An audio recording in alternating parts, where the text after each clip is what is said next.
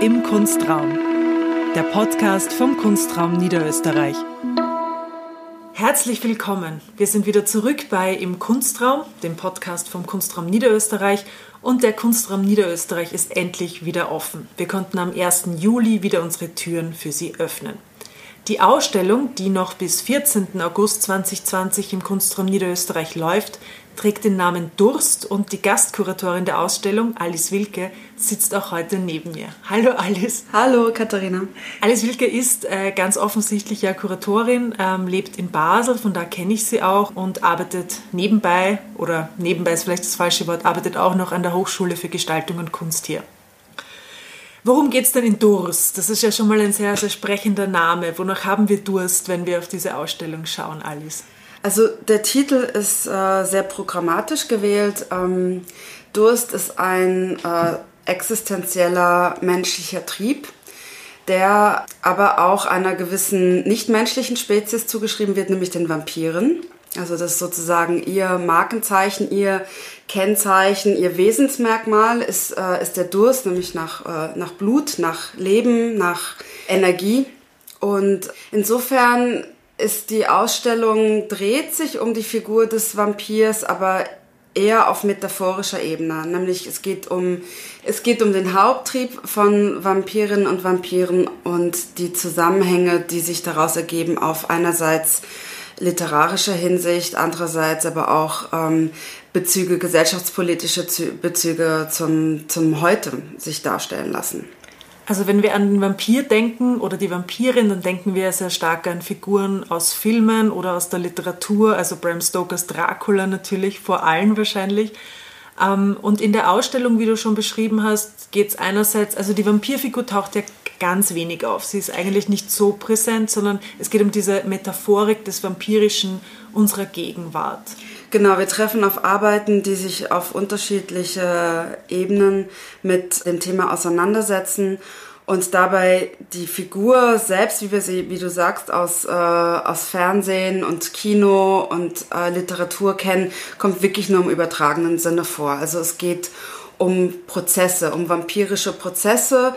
Es geht auch um Flüssigkeiten. Ähm, es geht um das Verhältnis von Wesen zueinander. Es geht um das äh, ästhetische Verhältnis, es geht um das soziale Verhältnis, um ökologische und ökonomische Verhältnisse, die wir in der Gesellschaft in Form der Figur des Vampirs oder der Vampirin auch wiedergespiegelt finden, weil das ist so äh, etwas Wesentliches, ein wesentliches Merkmal auch und auch die Tatsache, ähm, die belegt ist dadurch, dass Vampire in, in unserer Traumwelt, in unserer ähm, Bilderwelt, nicht nur in der Fantasie, sondern tatsächlich auch in ja, Netflix-Produktionen noch so präsent sind. Ähm, die Figur ist ein Spiegel von gesellschaftlichen Prozessen und diese gesellschaftlichen Prozesse äh, sehen wir in, auf unterschiedliche Art und Weise in den Arbeiten sozusagen reflektiert. Interessant ist ja, dass der Vampir in der Popkultur uns schon sehr, sehr lange eigentlich begleitet, dass er ähm, sozusagen immer eine Verbindung zu seiner Gegenwart eingehen kann.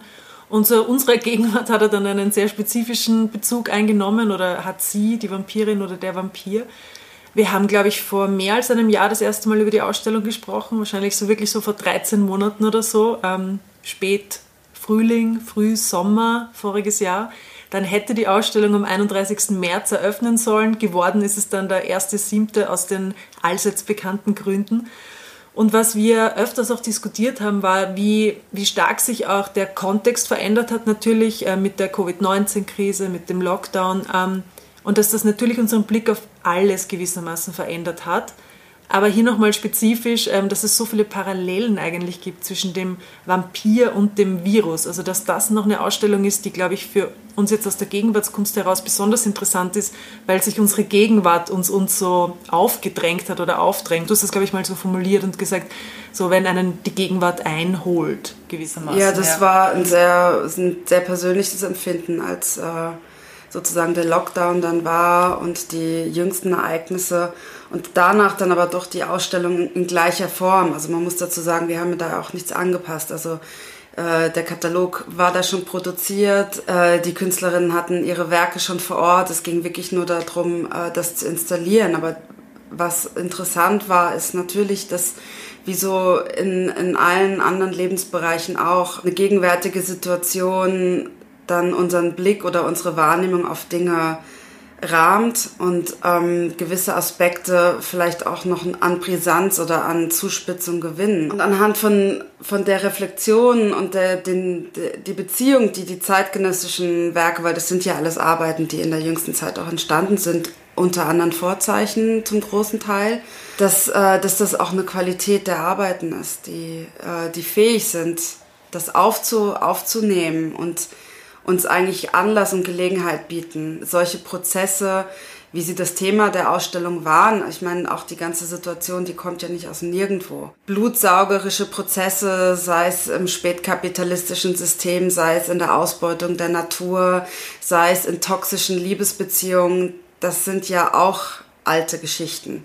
Aber in dieser Zusammenstellung, in dieser Konstellation und unter den gegebenen Vorzeichen kriegt es noch eine andere Brisanz. Ich finde auch wahnsinnig interessant, dass ähm, wir auf so einer diskursiven Ebene sagen können, dass der Virus und der Vampir Ähnlichkeiten haben. Also dass der Virus braucht die Zelle, in die er eindringt, ähm, damit er weiterleben kann. Also er ist gewissermaßen auch untot, wie der Vampir, der das Blut braucht, damit er weiterleben kann.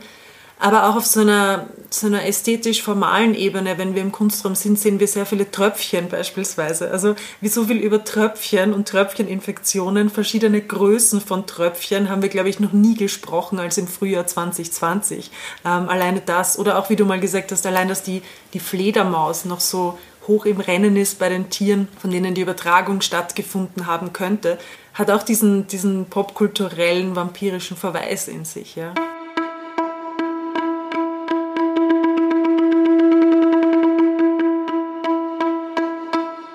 Ja, vielleicht gehen wir mal gleich zu den Arbeiten. Also auch so, wie man sie im Kunstraum sieht. Wenn, wenn mhm. wir geführt haben, haben wir ja bei den bei dem Blut an der Wand immer begonnen. Also genau. Äh, das Blut an der Wand äh, in Form von äh, medizinischen Ampullen. Das ist eine Arbeit von der Künstlerin Alexandra Meyer. Die Installation basiert auf einer Langzeitperformance, ähm, die sie 2017 begonnen hat, indem sie fachgerecht, muss man dazu sagen, äh, Menschen aus dem Kontext des, der Kunst, der zeitgenössischen Kunst, also wir sprechen hier von Protagonistinnen und Protagonisten, äh, Künstlerinnen, Künstlern, Kuratorinnen, Kuratoren, unter anderem auch du und ich. wir haben auch sozusagen Ader gelassen. Sie hat sie zum Aderlass sozusagen gebeten, hat äh, fachgerecht äh, Blut genommen und sozusagen ein Blutbild im wahrsten Sinne des Wortes äh, erstellt. Sie tauft diese Arbeit Porträts. Und ähm, das ist im, das ist im äh, übertragenen Sinne auch komplett richtig, weil im Blut auch alle Informationen über die einzelnen Menschen tatsächlich ja vorhanden sind. Also einerseits sind das wirkliche Porträts ähm, der, der Individuen und auf der anderen Seite reflektiert sie mit äh, der Blutentnahme natürlich auch ein ein Fakt, den äh, Menschen, die im Kulturbetrieb tätig sind, auch, auch kennen, nämlich diese Form von symbolischer Austausch oder dieser Wert auch von Arbeit. Ähm, Arbeit quasi gegen Leben oder Leben gegen Arbeit. Noch dazu jetzt, ähm, ähm, das ist so die, die Lesbarkeit dieser Arbeit natürlich auch nochmal erweitert, ähm, der medizinische Bereich oder der Bereich des Pflegedienstes, der medizinischen Pflege hat natürlich auch durch die jüngsten Ereignisse noch eine ganz andere Bedeutung gewonnen, wo das Feld der Arbeit oder die Frage, was ist der Wert von Arbeit oder wie wird Arbeit bewertet und ähm, wo, auf welcher Ebene entsteht da der symbolische oder der reale Tausch, gerade nochmal eine andere Dimension bekommen hat und eigentlich über den Kulturbetrieb jetzt direkt voraus, herausweisen kann. Wir haben die Arbeit ja persönlich äh, transportiert, also ich habe sie ähm, von der Schweiz nach Wien gebracht und das war auch eigentlich total lustig, während einer Pandemie mit 94 Ampullen mit Blut ähm, durch die Gegend zu fahren. Oder hat sich auch irgendwie, es hat sich irgendwie gefährlich angefühlt, obwohl es nie gefährlich war. Aber wir haben auf jeden Fall sehr, sehr viel DNA gerade im Kunstraum. Und wenn Sie ja. sich dafür interessieren, wer diese Personen sind, ähm, also die, die Ampullen sind im Moment so angebracht, ähm, dass man teilweise die Namen sieht, teilweise nicht. Ähm, es liegt auch ein Katalog auf, den Alexandra Meyer ähm, beim Verlag für moderne Kunst herausgegeben hat ähm, über das Projekt. Und da können Sie nochmal durchblättern, sehen dann auch die den unterschiedlichen äh, ja, Zustand dieses Blutes, Blutes ähm, mhm. wenn es jünger oder älter ist. Ähm, aber es bleibt alles flüssig, weil sie so eine Gerinnungslösung, gell, hat sie reingetan. Genau, das sind diese medizinischen ähm, Ampullen, die einen Stoff drin haben, der die Gerinnung hemmt. Ähm, falls Sie im Kunstraum sind und Sie sehen gerade das Blut, dann können Sie sich direkt umdrehen. Da ist so eine kleinere Wand hinter Ihnen und da haben wir Zeichnungen von Anne-Kathrin Ulikowski für Sie. Genau, Anne-Kathrin Ulikowski ist eine deutsche Künstlerin, die äh, derzeit in Frankfurt lebt und arbeitet. Und wir haben eine Auswahl getroffen aus einer größeren Zeichnungsserie von kleinformatigen Zeichnungen. Äh, die trägt den Titel What are you going to do if you're not saving the world? ähm, was ein Zitat aus einem Film ist. Und äh, Film und Popkultur sind auch Quellen, die sie sozusagen anzapft für ihre, für ihre Arbeit. Äh, man sieht auf den Zeichnungen, sieht man Detailausschnitte, die wie Filmszenen oder wie Comic-Szenen wirken.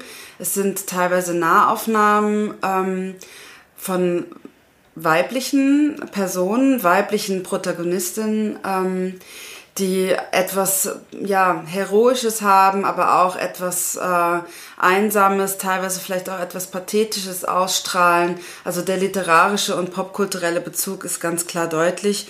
Und in, in ihren Attributen verweisen diese einzelnen Zeichnungen auch auf das Liquide, auf das Flüssige, auf den Durst. Also man sieht zum Beispiel ähm, den Hahn von einer Benzinzapfsäule in der Hand halten.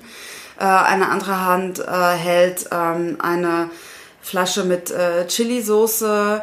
Äh, auf einer anderen Zeichnung ist, Alkohol zu sehen. Also alles Flüssigkeiten ähm, die im übertragenen Sinne sozusagen Durst auch symbolisieren, beziehungsweise äh, Durst symbolisieren in dem Sinne, dass es alles Güter sind, die wir konsumieren und eigentlich auch den Verweis auf die ganze Produktion und den, den Konsum dann in sich tragen. Die Arbeit war immer so eine Stelle, wo du uns äh, von der liquiden Moderne von Sigmund Baumann erzählt hast. Ich weiß nicht, ob du jetzt darüber sprechen willst, aber das war ja auch so eine eine Monographie, die so im Hintergrund ein bisschen immer rumgeschwurbelt ist. Ja, das ist, ist eine, eine, eigentlich eine wichtige Referenz im, im Zusammenhang mit, äh, mit der Bedeutung von den Flüssigkeiten in der Ausstellung. Also äh, Sigmund Baumann hat den Begriff einfach geprägt, an dem ich mich dann orientiere oder den ich hier zitieren möchte, nämlich den Begriff eines liquiden Zeitalters, in dem wir uns äh, befinden. Durchaus eine, eine recht äh, ausführliche Kritik auch an, an unserer neoliberalen Zeit oder überhaupt eine Kapitalismuskritik, wo der Zustand äh, sich ständig ich finde, das kann man sich ganz gut an, an seinen eigenen Lebensumständen ähm, ableiten. Also, dass wir in einer Zeit leben, in der feste Werte eigentlich so gut wie nicht mehr existieren und äh, die Orientierung an Werten immer schwerer fällt, weil auch das Objekt an sich in den Hintergrund tritt. Also es geht weniger ähm, bei der Wertschöpfung geht es weniger um die Ansammlung und Anhäufung von materiellen Objekten. Was heute die Währung ist auf dem Weltmarkt schlechthin, ist ja Wissen, ist Information. Und Information ist kein festes Objekt, es ist sehr flüssig. Und indem wir quasi unsere Informationen ja auch bekannterweise freiwillig in, auf den Plattformen, Internetplattformen, ins Netz, äh, unsere Daten fluktuieren überall und werden sozusagen auch zur Ware, werden wir dadurch auch natürlich zum Konsumartikel. Das heißt, wir, ja, er macht den Unterschied zwischen äh, Consume and Consumerism. Also wir werden selbst quasi, wir konsumieren uns selbst. Auch, was auch reinspielen kann, ist so, ähm, bekannte Fakten wie Selbstoptimierung, ja, dieses sich selbst aufopfern, um Ziele zu erreichen oder der Arbeitsdruck, die Flexibilität, die heute von Arbeitnehmenden auf dem Arbeitsmarkt erwartet wird. Also das sind alles Aspekte, die diese liquide Zeit eigentlich bestimmen. Ähm, und das beschreibt Sigmund Baumann in, in seinen verschiedenen äh, Aufsätzen und äh, Publikationen beschreibt er das recht eindrücklich. Und eine zweite, also eine zweite Zeichnung von diesen fünf Teilen der Serie, die wir zeigen, wirft auch noch so einen Anker, der wieder auftauchen wird. Also wir sehen so eine Hand äh, mit langen Fingernägeln, mhm. ähm, die nicht auf Instagram Nail Art verweist, sondern wahrscheinlich eher um diese Figur des Vamps, die wir dann genau. bei Katharina Swoboda nochmal klarer genau. sehen. Also Katharina Swoboda ist in unserem sogenannten Videoraum Ähm, Oder die Gruft. Genau, ja, genau. Wenn ich sehr passend finde. Katharina ja. Swoboda ist in der Gruft rechts. Genau. ja. Und es ist eine Installation aus mehreren Elementen. Man sieht ein Video, man sieht äh, Stoffbahnen, äh, bedruckte Stoffbahnen und ähm, ein äh, Objekt, was äh, aus goldenen Knochen, einem goldenen Schädel mit Backstein im Kiefer auf Erde gebettet liegt. Also ganz klare Referenz visuell zu den Vampirgräbern. Und das ist auch tatsächlich so, dass sie eine Recherchereise nach Rumänien gemacht hat, um dort tatsächlich vor Ort die historischen Vampirgräber anzuschauen wo freigelegt sind teilweise und wo man den damaligen Brauch beobachten kann, dass sozusagen die Untoten oder die, die Skelette der Untoten mit schweren Gegensteinen versehen wurden, wie Backsteine in den Kiefern, was einen ja auch verstummen lässt sozusagen, also handlungsunfähig macht, äh, was einen lähmt, ähm, um sozusagen die Untoten von den Lebenden fernzuhalten. Und ähm, Sie kombiniert das aber eben den Vampir mit der Figur des Vamps, also die femme fatale, wo man durchaus auch behaupten kann, dass es gleichbedeutend ist mit einer selbstbestimmten Haltung einer, einer Frau, die sich vielleicht auch weniger an gesellschaftliche Zwänge äh, oder patriarchale Strukturen anpassen möchte, wie man das auch aus historischen Dokumenten weiß. Äh, unbequeme Frauen wurden auch schnell als Hysterie, Kranke, äh, Damen auch gerne mal äh, von ihren eigenen Ehemännern teilweise in Kliniken äh, gesperrt, also sozusagen auch unschädlich gemacht, aus der Gesellschaft entfernt, um, um sie von nach außen hin äh, vielleicht zu schützen, aber auch um, um ihnen sozusagen das Handwerk zu legen. Es gibt ja einige so Frauenfiguren in der, in der in unserer Kulturgeschichte, könnte man eher sagen, auf die das zutrifft. Also man muss so stark, finde ich, auch an die Meerjungfrau denken, beispielsweise, die eben mit ihren Reizen, also eine sexualisierte Figur und die Geschichte war ja so immer, dass sie die Seefahrer mit ihren Reizen in die Tiefe mhm. zieht, aber aka äh, sie bringt sie damit um quasi. Ja. Und ähm, der Vamp ist dann auch wieder so gefährlich gewissermaßen aufgrund dieser Reize unter Anführungszeichen, das, und das ist ja schon verrückt, wenn man sich das vorstellt, also dass Leichen doppelt umgebracht werden ja. müssen. Also das in diesem Aberglauben, der dann irgendwie teilweise an Frauen festgemacht wird, teilweise nicht, dass, dass die Leichen ausgehoben werden, exhumiert werden, in einen Backstein in ihr Kiefer gesteckt wird oder sie einfach beschwert werden. Das ist, es, hat, es hat schon eine, eine ziemlich krasse Brutalität. Also das, das Level von Exklusion ähm, kann da, glaube ich, mhm. schon sehr, sehr deutlich gemacht werden. Ja.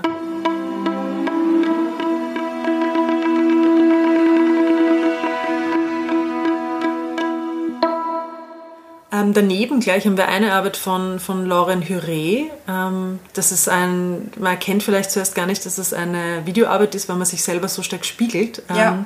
in der Installation. Das ist aber kein Fehler, das gehört so. Nein, das gehört so.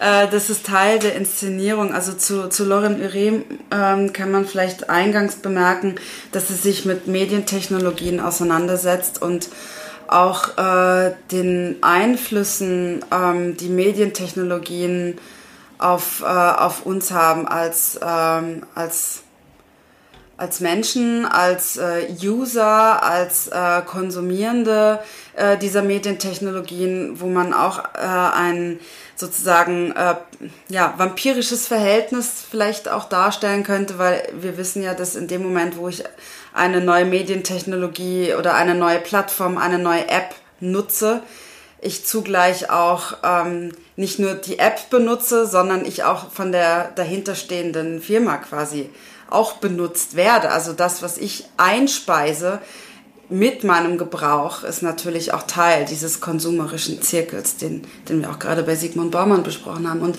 in, in vielen ihren Arbeiten kommt, kommt das sozusagen zur Sprache, auch das äh, auch die, die, die Gefahren, die da vielleicht äh, drin stecken oder die kritischen Augenblicke, die äh, Medienbilder oder überhaupt der Umgang mit Medientechnologien für uns, äh, für uns birgt und die Ungleichheiten und Unsichtbarkeiten, die auch damit verbunden sind. Und da ist vielleicht auch der Spiegel wieder eine gute Metapher, dass man sozusagen das Video je nach Winkel entweder sieht man sich selbst oder man sieht das Video hinter diesem Spionspiegel, der nach einer Seite hin nur durchlässig ist und in dem Moment, wo ähm, das Video läuft, sieht man das Video durch den Spiegel, aber in dem Moment, wo das Video zu Ende ist, ist man quasi auf das eigene Spiegelbild verworfen. Also man wird sozusagen Teil der Installation. Und was zu sehen ist auf diesem Video, äh, das hat sie gedreht in Warschau im Kunstmuseum mit ähm, einer Smartphone-App, die zur Gesichtserkennung verwendet wird und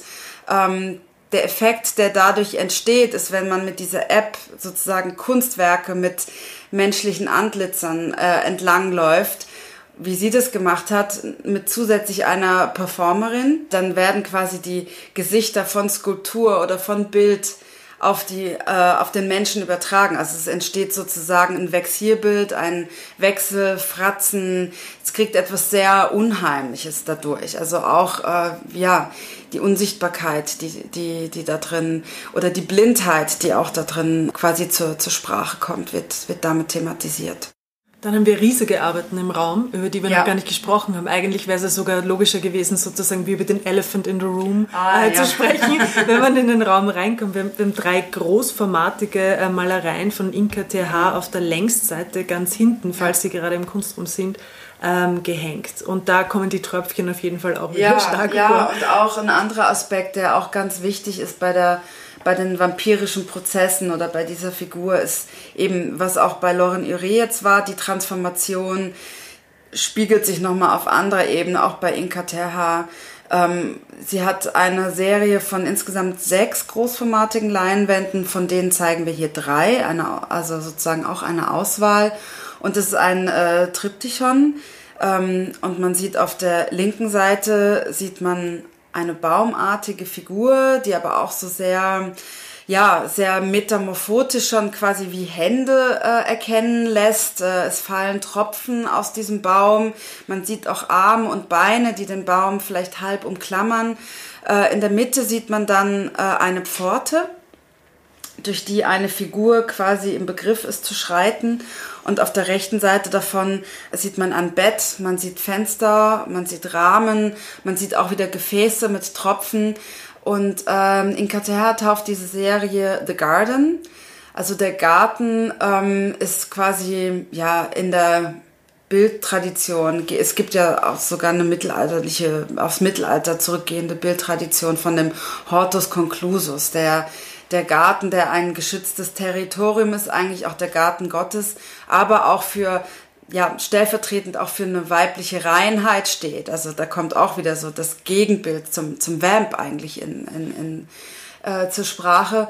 Und ähm, der Garten aber auch etwas ist, was äh, ja gepflegt werden will, gepflegt werden äh, muss. Und äh, bei dieser Pflege des eigenen Gartens geht es auch um die Form von Selbstanerkennung, Selbstliebe, Self-Care, ähm, vielleicht auch wieder ein bisschen zur Selbstoptimierung.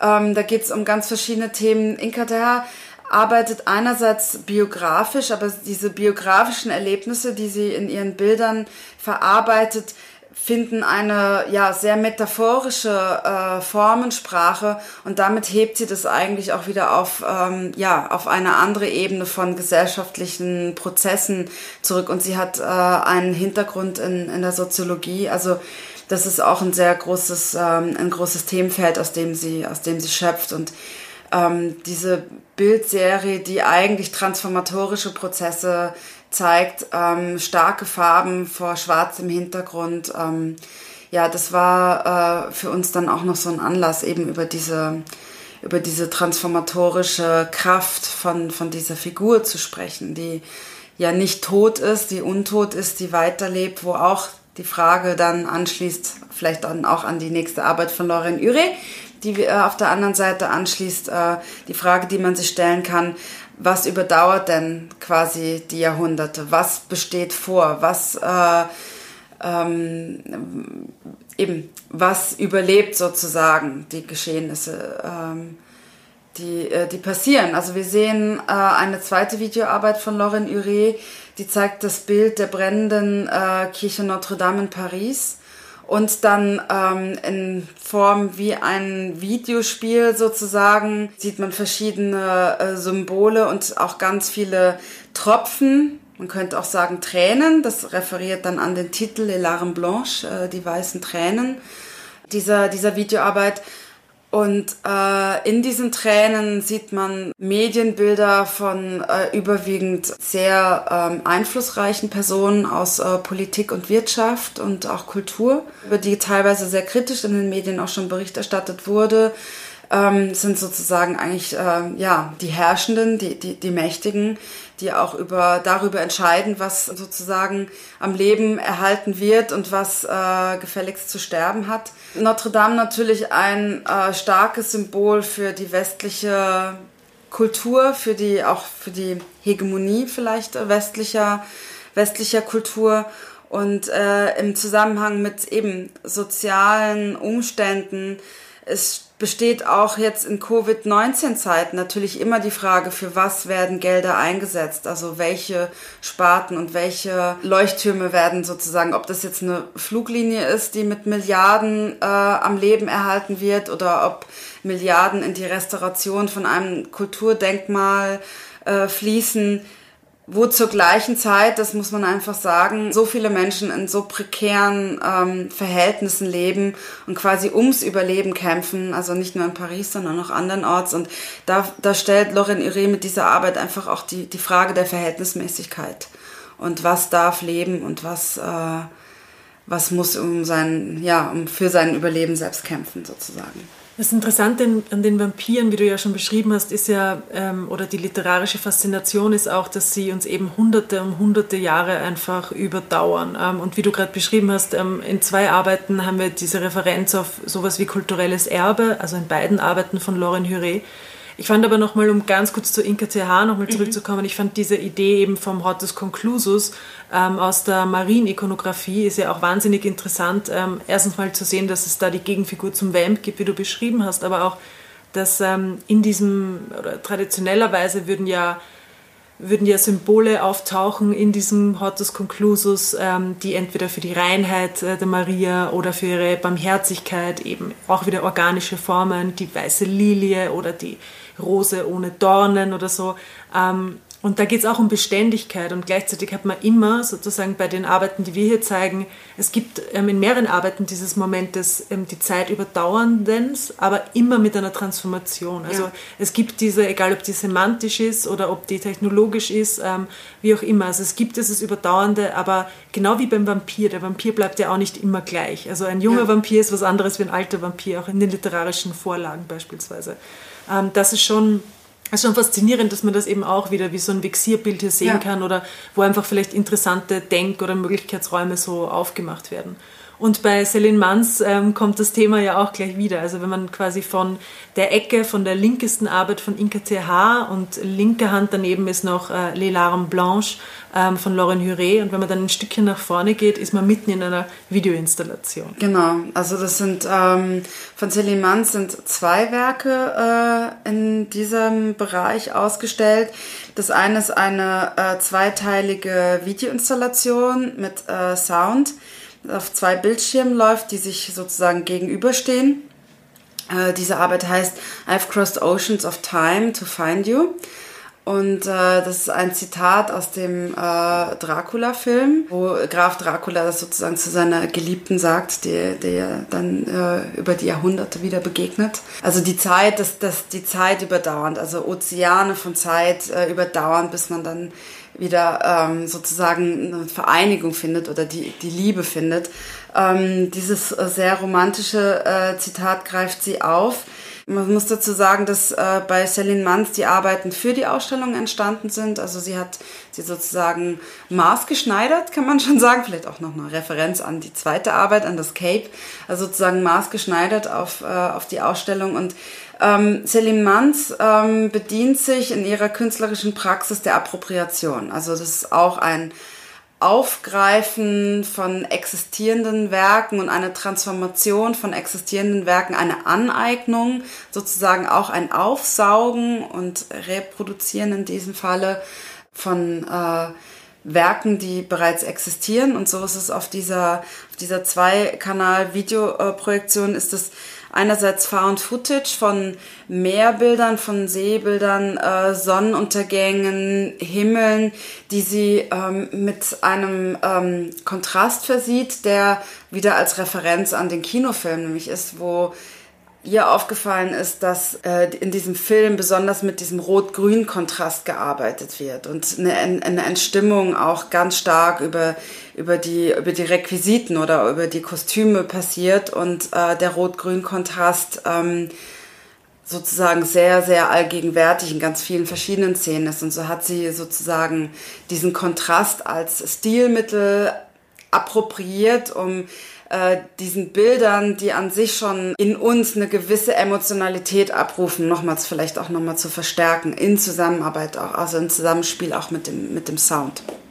Und auf dem anderen Film sieht man ein Gemälde äh, der Malerin Anne Valerier Costa aus dem 18. Jahrhundert, eine der wenigen Frauen ihrer Zeit, die im Louvre Bestand äh, gefunden haben. Also es ist im Louvre ausgestellt und es ist ein Stillleben äh, mit Meereswesen, sowohl Pflanzen wie auch Tiere. Also man sieht Muscheln, man sieht äh, Korallen und es sind teilweise auch Wesen, die sozusagen ihre Nahrung ähnlich wie Vampire aus dem Untergrund ziehen. Also, und dieses, über dieses Bild legt sie sozusagen auch Filter. Also man sieht Wasser sozusagen laufen. Also das Bild wird quasi wie in Wasser eingetaucht die Formen, ähm, die Formen ver, verschwimmen damit und es bekommt auch dann mit der Farbe bekommt es auf einmal etwas sehr, was im Bild auch angelegt ist. Also wenn man gerade an die vordere Muschel äh, denkt und die anschaut, die so auch wie ein weibliches Geschlechtsorgan äh, schon fast aussieht,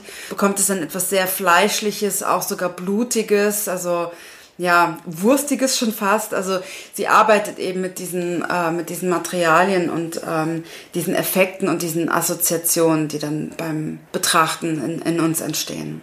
Und, dazwischen steht das Cape. Dazwischen ja. steht das Cape, genau, das ähm, auch auf ähm, eine Parallele zu dieser Liebesbeziehung zwischen äh, Graf Dracula und seiner geliebten Mina referiert. Celine Manz hat in zwei anderen Zyklen beschäftigt sie sich mit Künstlerpaaren der Moderne. Also sie hat zuvor einen ganzen Werkzyklus zu Sonja und Robert äh, Delaunay erarbeitet und diese Arbeit ist Teil eines Werkzyklus, bei dem es um ähm, Jean Arp und Sophie Teuber geht. Sie hat dazu Archivmaterial benutzt und zwar eine, das Cape ist bestickt mit einem Muster und das Muster äh, basiert auf einer Zeichnung, die äh, Sophie Teuber Arp angefertigt hat, also als Skizze zu einer geplanten Arbeit, die nie realisiert wurde. Allerdings von Jean Arp wurde ein Holzschnitt nach dieser Zeichnung gefertigt, äh, was dann seine Arbeit war, sein Werk, also bereits sozusagen ähnlich wie bei Robert und Sonja Delaunay. Dieser Austausch äh, innerhalb dieses Künstlerpaares, wo der eine sozusagen auch auf das Werk des anderen aufbaut, aber dann auch die Rezeption natürlich auf anderer Ebene ähm, stattfindet. Und ähm, in der Regel ist es leider so, dass da der männliche Part äh, präsenter oder mehr wahrgenommen wird als der weibliche Part äh, dieser Liebesbeziehung und Arbeitsgemeinschaft und des gegenseitigen des gegenseitigen Austausches und der gegenseitigen Inspiration, wo es ganz oft auch nicht mehr einfach zu trennen ist, wessen, also wer hatte eigentlich diesen, diese Ursprungsidee und da das ist eigentlich auch nur wichtig, weil wir quasi diese Geschichtsschreibung tätigen und dann Erfindungen oder Ideen einer Person zuordnen, wo man in der Kunstgeschichte ja dabei ist, das aufzuarbeiten, dass das ganz häufig ähm, nicht so einfach ist, wie man das ja. dann gerne in den Büchern nachliest.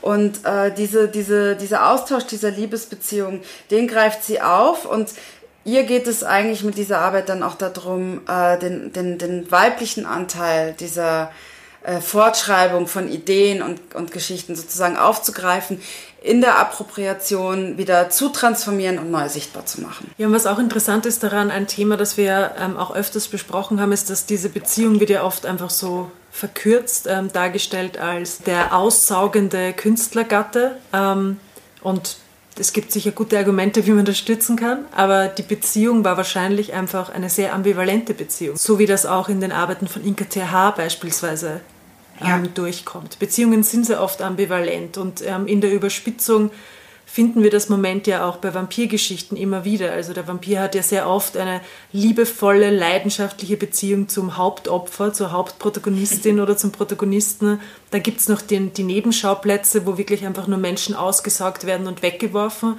Aber es gibt auch immer diese eine Beziehung, die super ambivalent ist, weil sie damit endet, dass man das tötet, was man liebt eigentlich. Ähm, also sozusagen den, diesen Moment nochmal echt an die Spitze getrieben hat. Ja. Und auch die Frage, wo man die Frage durchaus stellen kann, ob auch Opferrollen so eindimensional beschrieben werden ja. müssen. Also das ist natürlich auf der anderen Seite auch so.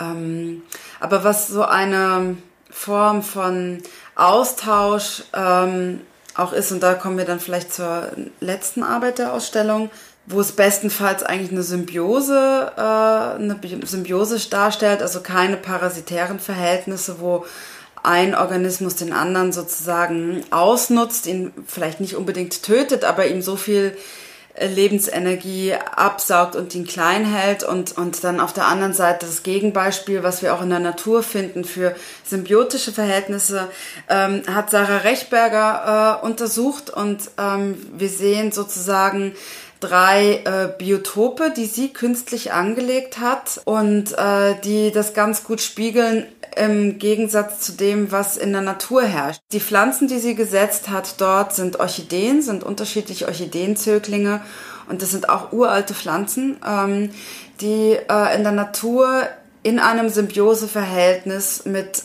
sogenannten Mykorrhiza-Pilzen äh, existieren. Also Pilz und Pflanze können zusammen existieren, sind in einem Abhängigkeitsverhältnis, das aber in einer Balance stattfindet.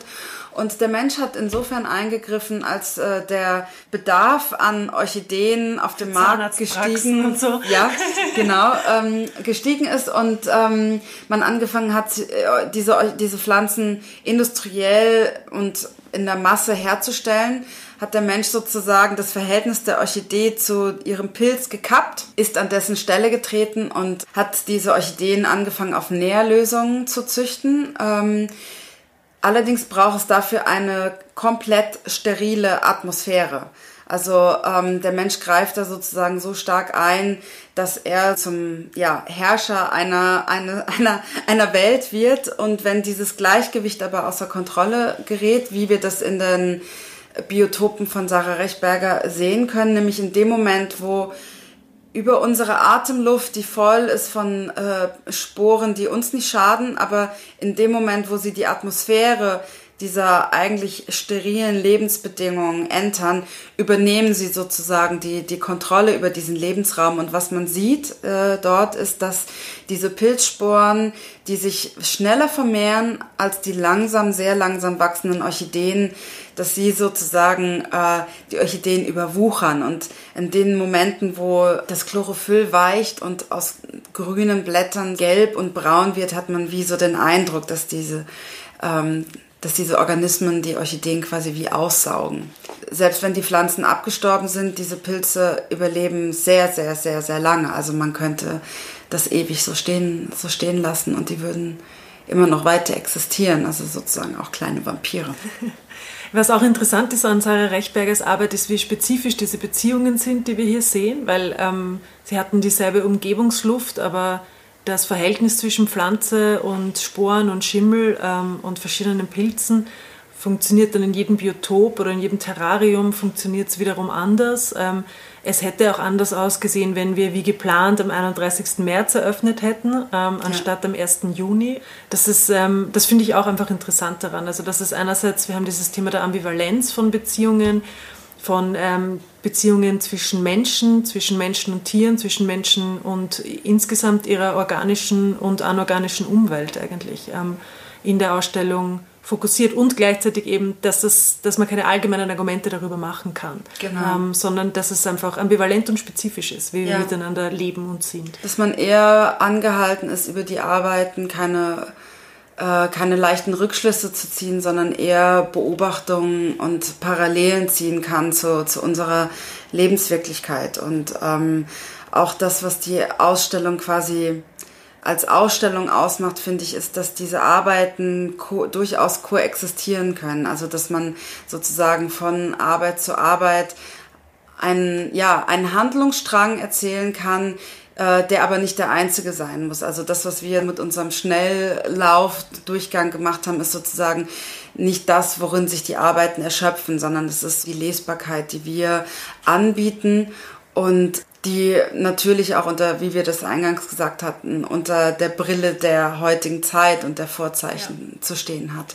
Wo man bei Sarah Rechberger sagen muss, dass es sehr anschaulich wird, wie komplex und wie fragil wir nicht nur als Organismen sind, sondern unser ganzes, äh, unser ganzes System und eigentlich auch schon fast sinnbildlich ist für, für die gegenwärtige Situation, wo man in dem Moment, wo man ein System aus dem Gleichgewicht bringt, auch selbst davon betroffen wird, letztendlich.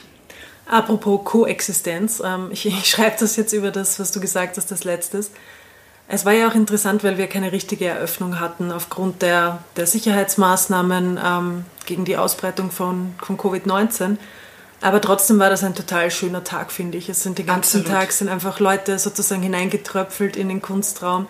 Und wir haben auch sehr viele Gespräche geführt und auch den, den Rundgang, den wir jetzt gegeben haben, das war ja auch einen, wir haben das ja geübt. Wir haben jetzt, weiß nicht wie viele Führungen gemacht, irgendwie in der Eröffnungswoche. Und das ist einfach total spannend, einfach welche Art von Wissen wir ähm, alles sozusagen uns gemeinsam erarbeitet haben über diese Ausstellung ja. und auch mit den Besucherinnen gemeinsam, die ähm, nicht nur am ersten Tag, auch in den ersten Tagen ähm, da waren. Ich wollte dich fragen, ob aus diesen aus diesen verschiedenen Dialogen, ob es sozusagen irgend so ein Learning gab, was eine, eine, eine Sache, die du noch mitgenommen hast oder Dinge, die du an der Ausstellung oder an den Arbeiten vielleicht so noch nicht gesehen hast, die du die du durch den Austausch ab dem Zeitpunkt, wo es dann installiert war, für dich so mitgenommen hast? Also ich kann allgemein einfach sagen, dass, dass mir der Austausch ähm, das, das Wertvollste gewesen ist an dem Projekt. Also der Austausch, der im Vorfeld stattgefunden hat, ähm, auch die Art und Weise, wie das Projekt letztendlich zustande kam und die Zusammenarbeit mit dem Team vom Kunstraum Niederösterreich und dann die Erfahrung der Eröffnung, wo so viele Gespräche auf so vielen Ebenen irgendwie sehr interessant verlaufen sind, dass es mir jetzt wirklich schwerfällt, da einen einzelnen Aspekt rauszubringen. äh, Es ähm, ist für mich nach all diesen Auf und Abs und nicht zu wissen, ob das tatsächlich stattfinden kann, ist es einfach eine ganz große Erleichterung, dass das jetzt doch äh, da ist und ähm, äh, auch so, so ein tolles Rahmenprogramm äh, stattfinden kann. Also von der Camilla Reading Group, die schon stattgefunden hat, bis zu Kooperationen mit anderen Organisationen und auch äh, der Austausch mit, mit den Leuten, die Führung machen, den ich auch total fruchtbar gefunden habe. Also insgesamt wüsste ich jetzt nicht, was ich im Einzelnen rausheben sollte, außer dass es eben eine sehr, sehr wertvolle Zeit für mich war vor Ort und äh, ich bin da sehr dankbar. Wir auch, absolut. ich glaube, es war auch eine schwierige Frage, ähm, insofern, dass wir, glaube ich, nicht gewohnt sind, ähm, damit irgendwie was anzufangen, weil wir immer unser Wissen in die Gefäße stecken, die wir schon haben und die und gleichzeitig haben wir ja alle das Wissen darum, dass, dass wir uns so viel erarbeiten ab dem Zeitpunkt, wenn mal eine Ausstellung steht und ähm, wir dann aber kein Gefäß mehr dafür haben, weil es gibt, der Katalog ist schon geschrieben. So. Ja. Die Ausstellung steht schon da. Irgendwie das Paket für die Vermittlung wurde gepackt, auch wenn alle das natürlich anders und auf ihre Art und Weise umsetzen und ihre, ihre Persönlichkeit reinbringen. Deswegen finde ich diese, die Frage immer so spannend, so was, was passiert mit dem Projekt in einem selber, wenn es mal so weit ist. Also ich glaube, das ist auch was, was am Ausstellungsmachen von außen oft gar nicht so, so mitgedacht wird quasi. Ähm, ja, also wir haben es auf jeden Fall auch extrem genossen, alles mit dir zusammenzuarbeiten. Ähm, es war sehr schön. Danke auch, dass du dir nochmal die Zeit genommen hast, dass wir den Podcast gemeinsam, diese Kurzführung gemeinsam aufgenommen haben. Und ich danke Ihnen sehr herzlich fürs Zuhören. Ähm, ich sage mal Tschüss, Alice. Ja, Tschüss, auf bald.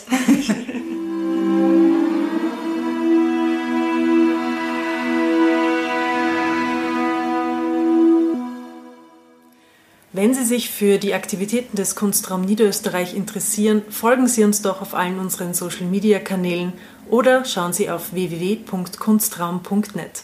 Auf bald und auf Wiederhören.